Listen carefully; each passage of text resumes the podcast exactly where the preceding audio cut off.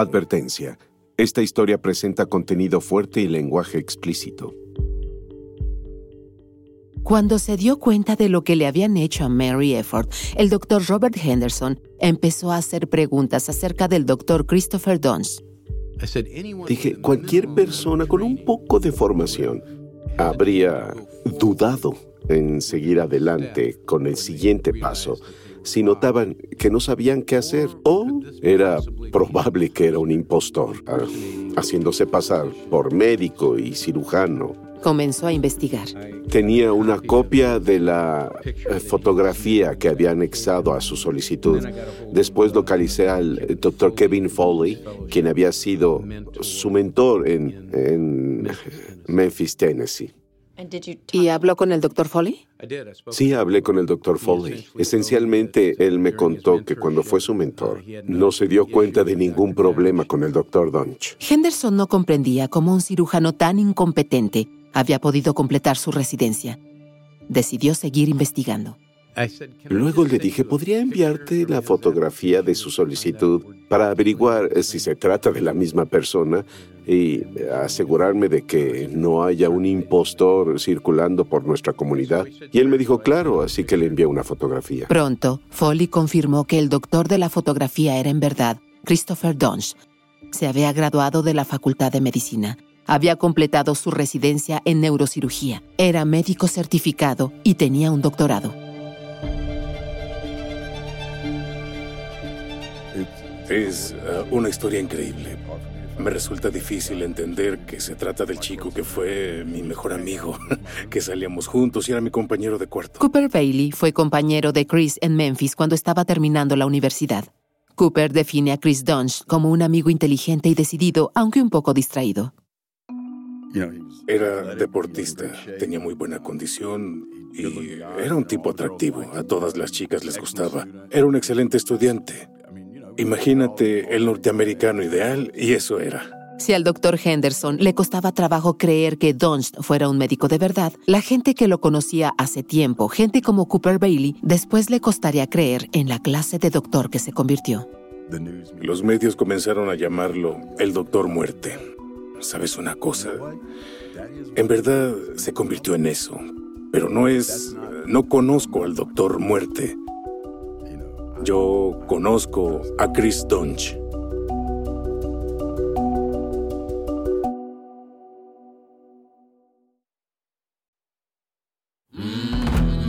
Soy Raquel Mesa, de Wondery, y esto es Doctor Muerte.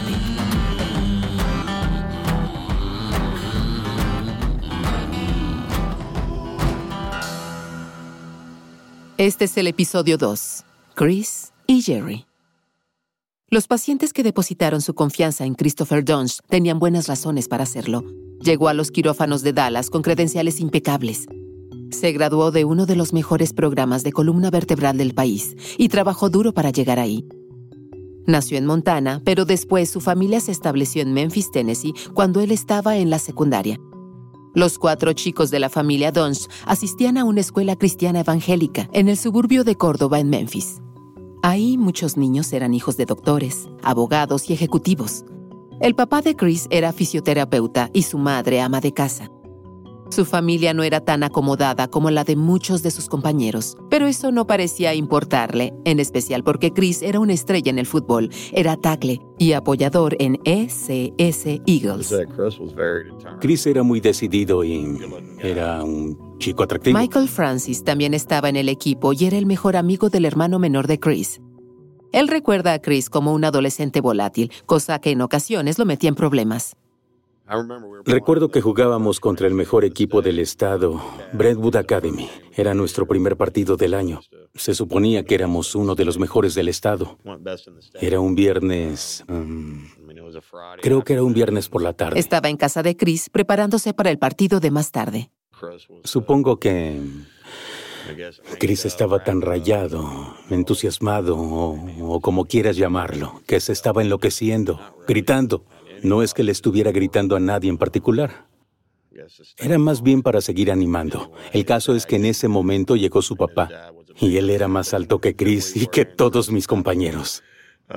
Era exjugador de fútbol y misionero y no toleraba estupideces de nadie, mucho menos que le rezongaran. Recuerdo que Chris no dejaba de hablar y su papá lo tomó del cabello y lo levantó varios centímetros del piso. El papá de Chris era estricto, pero estaba en todos los sentidos dedicado a su familia. Así lo recuerda otro compañero de Chris, quien no quiso ser identificado. No era peleonero, más bien le gustaba competir. Y en realidad no recuerdo haberlo visto enojado o violento por algo. Uh, Solo que cuando tenía una meta, cuando tenía algo en la mira, hacía lo que fuera necesario para conseguirlo. Eso es algo que escuché una y otra vez. Christopher Dunge era muy decidido. Cuando se le metía algo entre ceja y ceja, quería hacerlo mejor que nadie, incluso si se trataba de beber. Chris era mm, el tipo de persona que se tenía que terminar la cerveza antes que nadie. O jugando a las luchas. Era una persona que cuando se le metía algo en la cabeza era imparable. Voy a ganarle a Cooper en las luchas. O levantando pesas. Voy a ganarle a Cooper levantando pesas. Y no se daba por vencido. Después del bachillerato, Donch se fue a una pequeña universidad de Mississippi con una beca de fútbol. Era un logro respetable, pero no le bastó. Pronto puso su mirada en una meta más grande, la primera división de los Carneros de Colorado. No lo ficharon, pero después de haber hecho una prueba, lo admitieron en el equipo, cosa que pocos jugadores consiguieron. Fue en los Carneros en donde conoció a Chris Dossois. Chris también era apoyador y ambos estábamos en el peldaño más bajo del equipo, éramos los novatos, así que teníamos eso en común. Y después eh, descubrimos que compartíamos la filosofía de Rocky Balboa para entrenar para, para la, la, la temporada. Así que comenzamos a entrenar juntos y fue entonces cuando me di cuenta de su eh, ética de trabajo.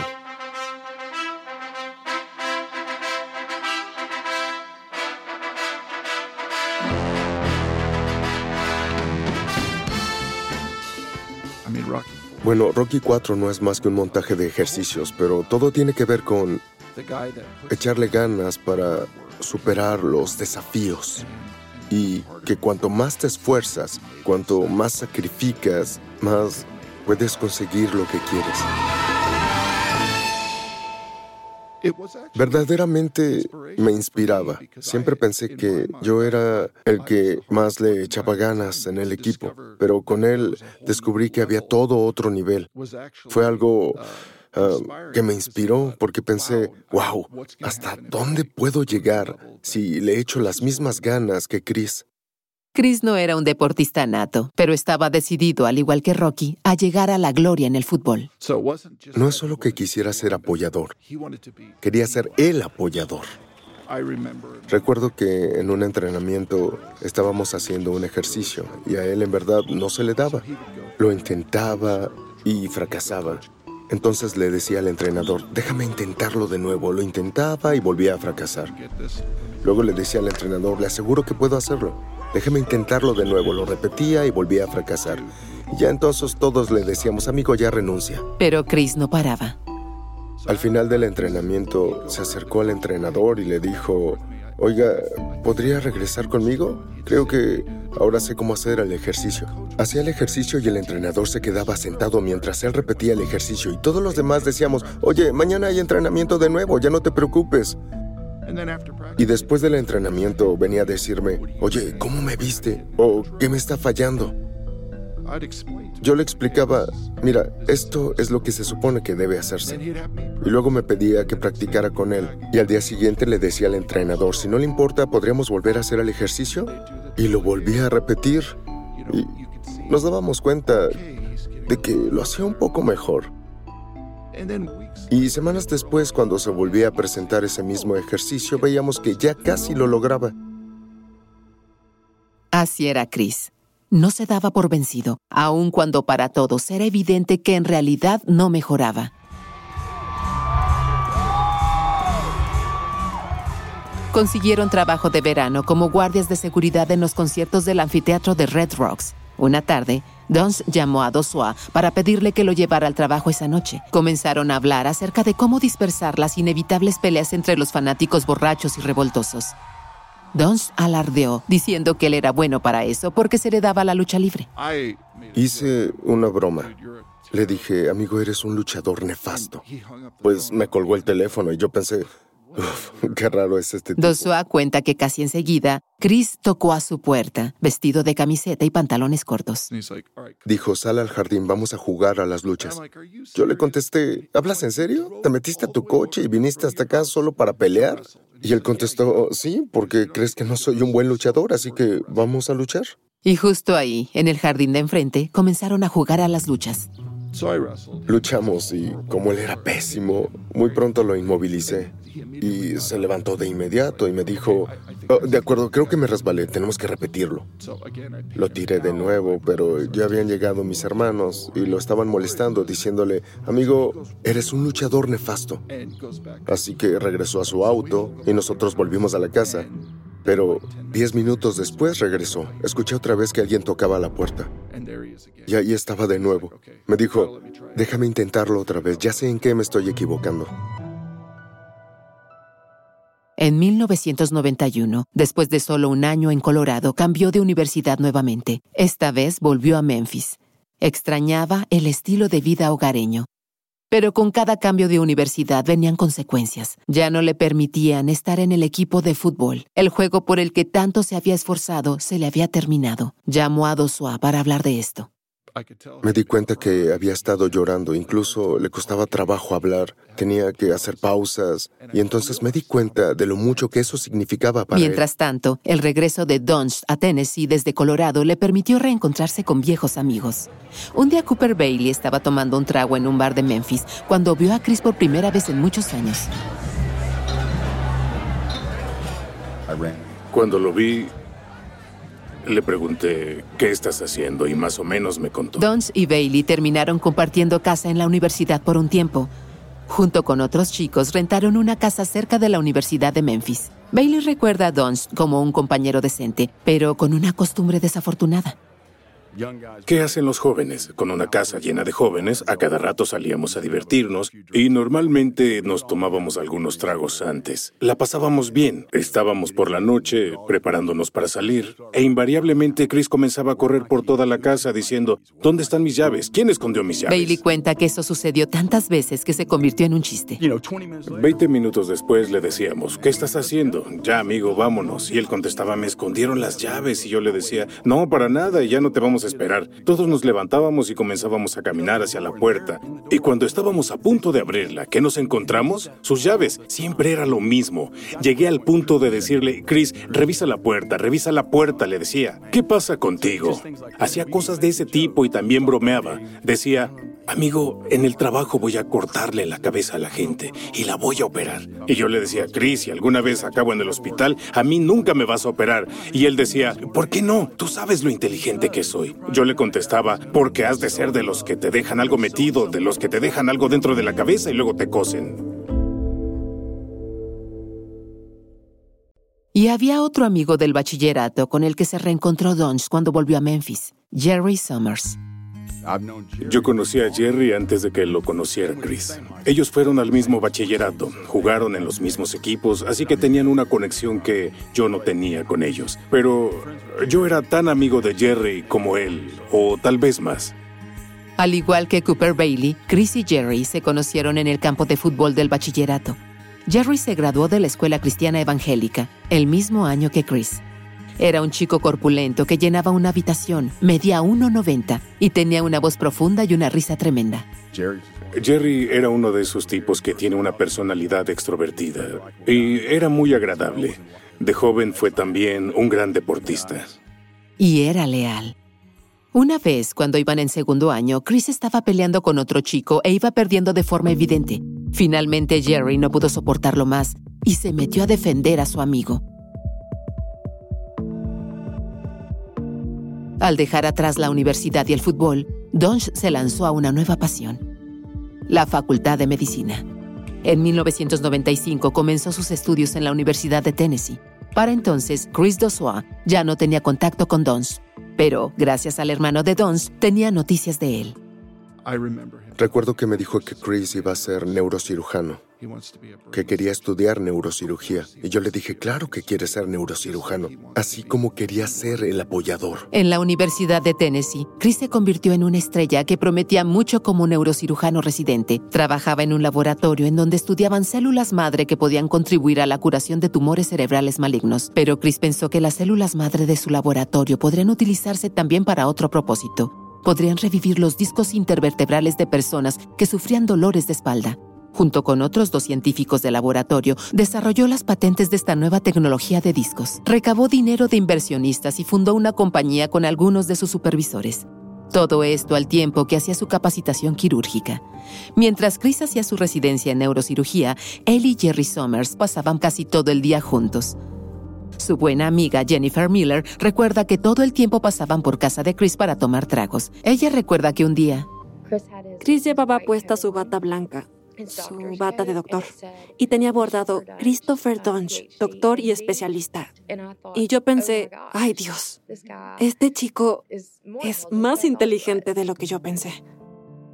Mientras Chris estaba entregado a su trabajo en el laboratorio, el trabajo de Jerry era hacerse cargo de Chris. Chris tenía un muy mal sentido de la orientación. Siempre se perdía. Era incapaz de manejar una cuenta de cheques. Jerry era... Habían sido amigos por tanto tiempo. Jerry hacía cualquier cosa um, que Chris necesitara. ¿Jerry tenía su propio trabajo y aparte le ayudaba a Chris? No, eh, en ese tiempo Chris necesitaba que Jerry trabajara solo para él. Cuando Chris terminó su residencia, empezó a buscar trabajo. Un consultorio médico de Dallas se puso en contacto con sus supervisores en la Universidad de Tennessee para verificar que Chris fuera en verdad tan bueno como parecía en su currículum. Le contestaron que era uno de los cirujanos más capacitados y más inteligentes que habían egresado de ahí. En una de las cartas de recomendación, uno de sus supervisores escribió, Chris es extremadamente brillante y probablemente la persona más trabajadora que he conocido. Le ofrecieron 600 mil dólares por adelantado y una suite temporal en un hotel de lujo para que fuera a trabajar como neurocirujano en Dallas. Pero le resultaba imposible mudarse a Texas sin Jerry.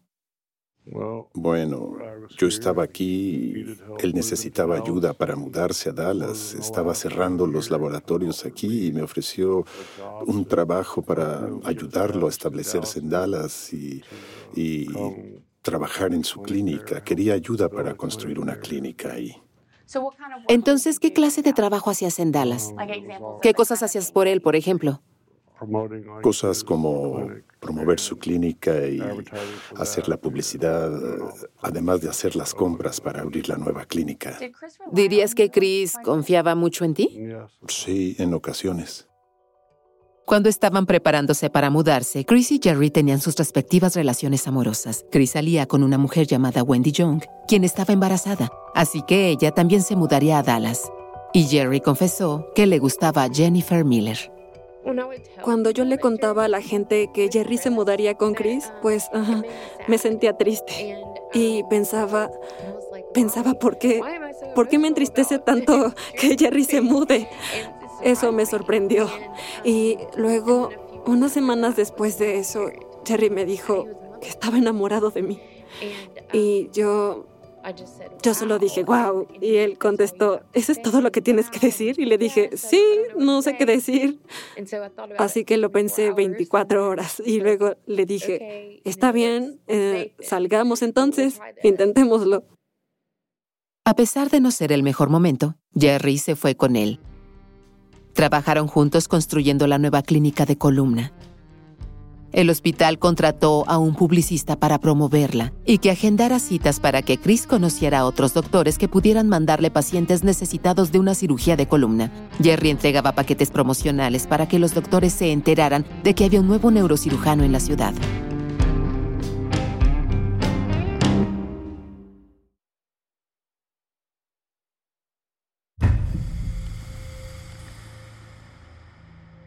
Chris había realizado solo media docena de cirugías en sus primeros meses, pero le dijo a Jerry que estaba en camino de construir un imperio. Él pretendía conquistar Dallas o, ya sabe, hacer grandes cosas y volverse muy exitoso. Jerry también trataba de poner orden en la vida personal de Chris. Era olvidadizo, dejaba plumones sin tapa por todas partes y echaba a perder los muebles del hotel. Y...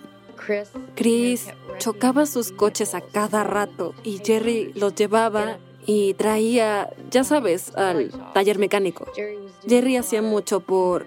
Mm, trataba de arreglar los desastres de Chris y trataba de que Jerry hiciera bien las cosas para que no perdiera su trabajo. Durante esos primeros meses, los jefes de Dons parecían estar contentos de tenerlo en el equipo. En septiembre del 2011, apareció en la revista del hospital en un artículo que hablaba acerca de los dolores de espalda. Incluso hablaron de colocar su rostro en anuncios espectaculares. Desde todos puntos de vista, el Dr. Donch tenía frente a sí una brillante carrera como neurocirujano. Jennifer Miller iba a visitar a Jerry fines de semana alternados y hablaban por teléfono frecuentemente. Pero en una de esas llamadas, Jerry le dio a Jennifer una noticia sorprendente. Fue en enero, creo, y Jerry me dijo, oye, Chris me va a operar. Y yo le dije, ¿qué? ¿Para qué? Y él me contestó, por mi cuello. Jerry le dijo que Chris iba a operarle una vieja lesión deportiva que había empeorado con un accidente automovilístico. No quería mandar ninguna mala vibra acerca de la cirugía, pero recuerdo que le dije, ¿estás seguro? Esa fue mi respuesta, ¿estás seguro? Contestó que sí. Así que le dije, está bien, entonces avísame cuando esté programada para que vaya a acompañarte. Jennifer llegó en avión la noche anterior y Jerry fue a buscarla. Cuando subí al auto en el aeropuerto, me dijo, oye, ¿quieres salir a cenar? Y le dije, sí. Y él me contestó, ¿qué quieres? Le dije, no lo sé. Y él dijo, se me antoja carne. Salieron a cenar los dos, se sentaron en la barra y vieron por televisión el partido de básquetbol entre la Universidad de Memphis y la del sur de Mississippi. Eran casi las nueve de la noche cuando llegaron a la casa de Chris. Jennifer y Chris se quedaron en la cocina y hablaron acerca de la cirugía de Jerry. Chris dijo, um, oye, ¿quieres ver la resonancia magnética? ¿Quieres ver lo que voy a hacer mañana? Y yo le dije, sí, sí quiero. Así que fue a traer las imágenes de las resonancias magnéticas y recuerdo que las veía contra luz en la cocina. Y um, eh, fue como... Él me dijo, aquí, aquí está el bulto. Mira, es una hernia. ¿La ves? Esto es lo que le voy a reparar. Eh, era un disco, un disco cervical. Y yo le dije, está bien, genial, eso está bien, gracias por mostrármelo. A la mañana siguiente, Jennifer fue a ver si Jerry estaba despierto. La luz estaba apagada y todo estaba oscuro. Lo miré y le dije, hola, es hora de levantarte. Y él contestó, estoy despierto. Y pensé, Dios, recuerdo que pensé, no creo que haya dormido. Y entonces, pues lo llevé al hospital y se bajó del coche y entró al hospital y eh, antes nos dimos un beso y me dijo, te quiero. Y le contesté, yo también te quiero, nos veremos en un par de horas. Jennifer regresó a la casa y después llevó a Chris al hospital. Cuando volví a casa, em, no sé, tenía una sensación extraña. Jennifer y la novia de Chris, Wendy, fueron a comer juntas mientras esperaban. La mamá de Jerry me llamó mientras estábamos comiendo y me preguntó, oye, ¿dónde estás? Y le dije, estoy comiendo, aquí cerca. Y ella me contestó, pues algo pasó. Em, Jerry está en cuidados intensivos. Cuando Jerry despertó, no sentía nada del cuello para abajo. No podía moverse. Chris le dijo a Jennifer que se había presentado una hemorragia inesperada, que había perdido mucha sangre durante la cirugía, pero que estaría bien. Chris acabó por regresarlo al quirófano cerca de la medianoche. Ah, recuerdo haber estado en la casa esa noche tal vez alrededor de las 10 pm, y Chris me dijo, no ha bajado la inflamación de la columna y, y tengo que liberar la presión. Tenía razón en eso. Había presión en la columna de Jerry. Durante la operación, Dunst había dañado los vasos sanguíneos de Jerry. Para detener la hemorragia, había llenado el espacio con una sustancia llamada Gelfoam. Utilizó mucha de esa sustancia. Estaba constriñendo la columna de Somers y retiró tanto hueso que su cabeza no estaba bien conectada a su cuerpo. Vino otro cirujano e hizo lo que pudo por Jerry, pero ya era demasiado tarde para ayudarlo. Por teléfono, Chris le dijo a la madre de Jerry que había habido complicaciones, pero que estaría bien en una semana. Cuando Chris venía a verlo, Jerry estaba muy tranquilo con él. No lo sé. Siempre estaba tranquilo con él. No le gritaba a Chris ni nada por el estilo. Y Chris le decía, esto es temporal, solo es temporal, bajará la inflamación, solo debemos esperar, debemos esperar. La enfermera de cuidados intensivos dijo después que Chris siempre parecía estar sorprendentemente tranquilo cuando entraba a la habitación de Jerry y que no le decía a su amigo lo que estaba sucediendo. Jerry continuamente le decía a su enfermera, sé que algo anda mal. ¿Y a esas alturas ya era evidente que no iba a recuperarse de esto? No, yo aún tenía esperanzas, aún creía que, que sería algo temporal, que se recuperaría. Y ya sabes, pasaba el día en el hospital y en la noche iba a casa de Chris. Y entrada la noche, cenaba con Wendy y Chris. Ella cocinaba y nos sentábamos a cenar hablábamos de esto y aquello, hablábamos de la cirugía, por supuesto, y de cómo Jerry iba a recuperarse. Él se quedó en cama por días, al principio enojado y después deprimido. A veces lloraba. Sentía que Chris le ocultaba la verdad. Lo único que Jerry me decía era, me quiero morir, mátame, mátame, me quiero morir. Si acaso Jerry conseguía dormir, no era por mucho tiempo. Y un día algo estalló dentro de él y comenzó a gritar.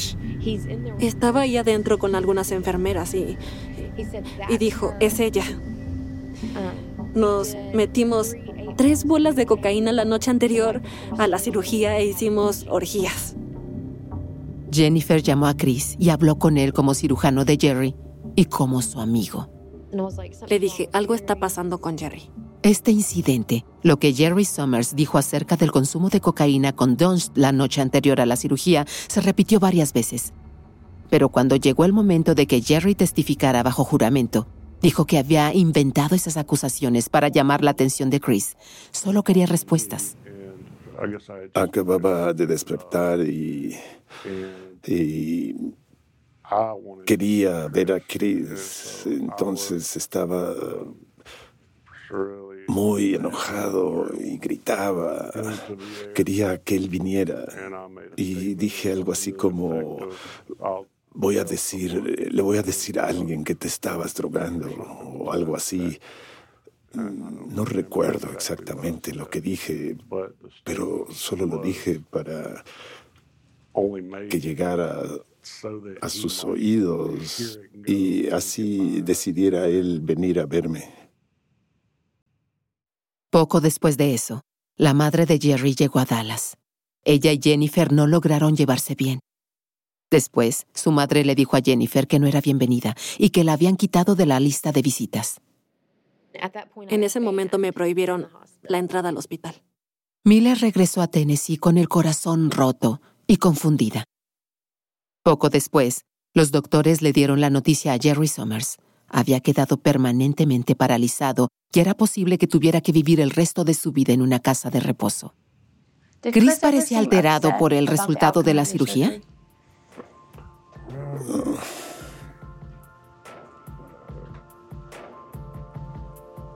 Nunca percibí eso. La madre de Jerry lo llevó a su casa en Memphis para recuperarse.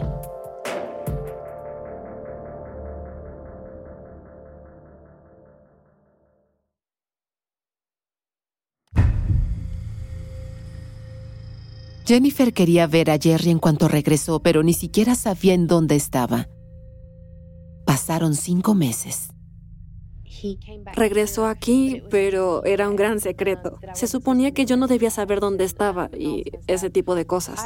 Traté de, um, ya sabes, superarlo y, y, vivir mi vida. alguien de su familia, creo que fue su papá quien me llamó y me dijo, oye, ya basta. Jerry no está bien y eh, en verdad creemos que debes verlo. Al abrir la puerta de su habitación, quedó en shock con lo que vio. Antes de la cirugía, Jerry era un hombre corpulento. Estaba en los huesos y, y no quería comer. Así que fui al hospital a verlo y, y, y fue muy amable. Yo estaba feliz de poder verlo y recuerdo haberle pedido a Dios, mm, por favor, solo déjame seguirlo viendo, solo quiero cuidarlo.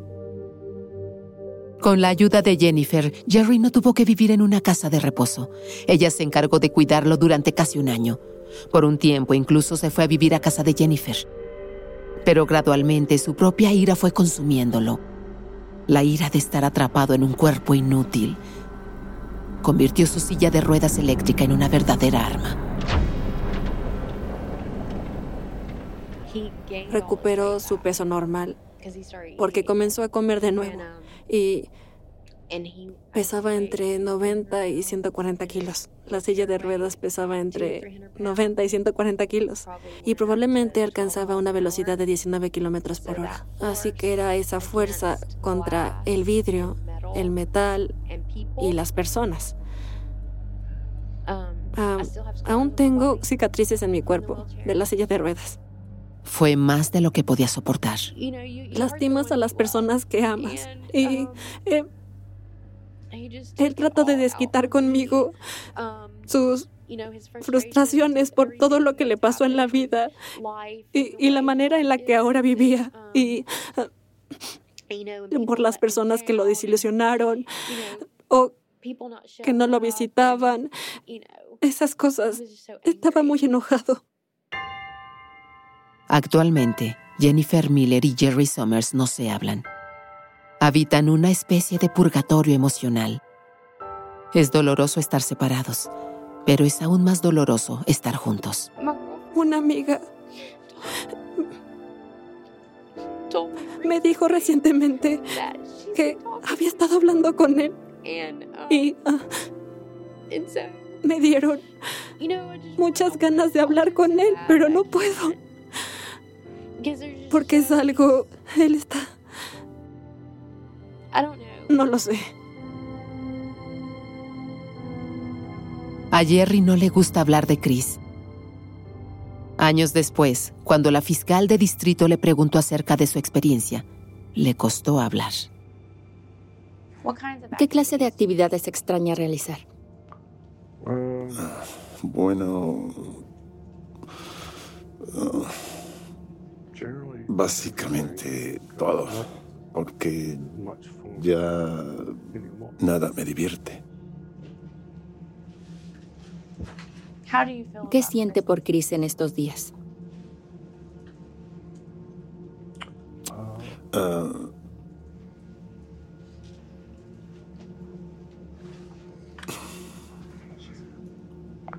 no, no lo sé. No lo sé en realidad.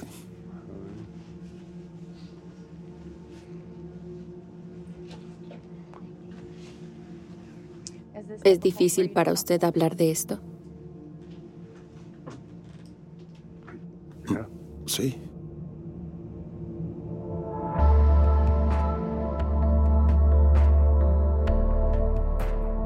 En febrero, visité a Jerry en un pequeño apartamento del centro de Memphis que comparte con una cachorra chihuahua llamada Stella. Requiere cuidados las 24 horas del día, pero pude verlo a solas, al anochecer, entre el turno de la tarde y el de la noche. Cuando entré, su largo cuerpo estaba reclinado en la silla de ruedas eléctrica. Stella estaba sentada en su pecho, meneando la cola alegremente. Que no se vaya a caer, me dijo. La pata delantera de Stella tenía un yeso morado. Se la había fracturado al caer sobre el piso de madera. Me dijo que había dado su testimonio bajo juramento y que no tenía nada más que decir. Pero cuando le hice algunas preguntas, me las contestó. Hablamos alrededor de 20 minutos. No percibí el enojo que Jennifer había conocido, pero simple resignación. Dijo que trataba de no pensar en lo de Dallas. Miraba por la ventana.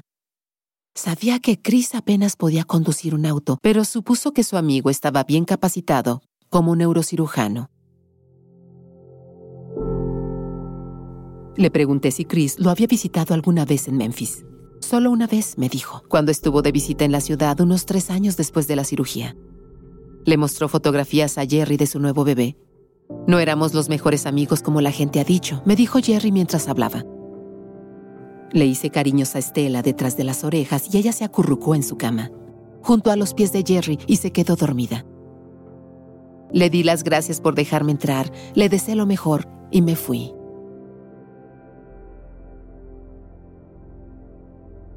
El amigo de Dunst de la Universidad de Colorado, Chris Dossois, se enteraría años después de cómo se fue de picada la carrera de Dunst tan dramáticamente. Al principio le costó reconciliar al Chris que conoció con el que lastimaba a las personas, incluso a sus amigos más cercanos. Pero entonces recordó al apoyador que nunca aceptaba el hecho de que no podía hacer un ejercicio. Solo necesitaba esforzarse. Solo necesitaba ser como Rocky. ¿Alguna vez has visto esa película acerca de un niño que nació con todos los dones y que todo fue fácil para él? Es una historia aburrida. Eso no inspiraría a nadie. Lo peor del caso es que yo lo ponía de ejemplo con mis hijos. Les contaba cómo le echaba ganas Chris Tunch, de cómo me llevaba al campo, de cómo me hacía salir a entrenar por la noche o muy temprano en la mañana. Lo que Dosua no podía entender era que Chris Dons estuviera tan obsesionado con la persona que quería ser, que no se daba cuenta de quién era en realidad al igual que no se dio cuenta que no era bueno como apoyador o como luchador. Tampoco se daba cuenta que no era bueno como cirujano. Era la historia a la que yo siempre recurría. Y al final me, me vengo enterando de que así acabó. Es una tragedia. La historia no debía terminar así. Hay muchas cosas en la historia de Chris Dunst de las que Dosua no sabía. Todas las mentiras, el abuso de drogas. Además, está ese correo electrónico incriminatorio que Dunst envió a su asistente. El correo es largo y confuso, pero por ahora les diré la parte más impactante. Estoy preparado para convertirme en un asesino a sangre fría. Eso será en el siguiente episodio de Doctor Muerte. De Wondery, esta es la primera de seis partes de Doctor Muerte una miniserie de investigación acerca del sistema que no logró proteger a 33 pacientes en Dallas. Ayúdanos a llegar a más personas brindándonos una calificación de 5 estrellas y recomendándonos con dos amigos. Si te gusta el programa, asegúrate de seguir a Doctor Muerte, el hombre milagroso en Amazon Music, Wondery Plus o en la plataforma en la que escuches tus podcasts. Puedes escuchar los próximos dos episodios sin publicidades ahora mismo si te suscribes a Wondery Plus en Apple Podcast o a través de la aplicación de Wondery. O puedes escucharlos antes en Amazon Music. En las notas del episodio encontrarás enlaces y ofertas especiales de nuestros patrocinadores. Por favor, no dejes de verlos. Originalmente, Laura Bill escribió, investigó y presentó Doctor Muerte. Yo soy Raquel Mesa la presentadora de esta versión. La traducción es de José Antonio Jiménez. El diseño sonoro es de Jeff Smith. Comprobación de datos de Lota Panya. El asesor documental es Jonathan Hirsch. El productor asociado es Palavi Kotamasu. La producción ejecutiva es de Josh Lavender, Marshall Lewy y Hernán López para Wondery.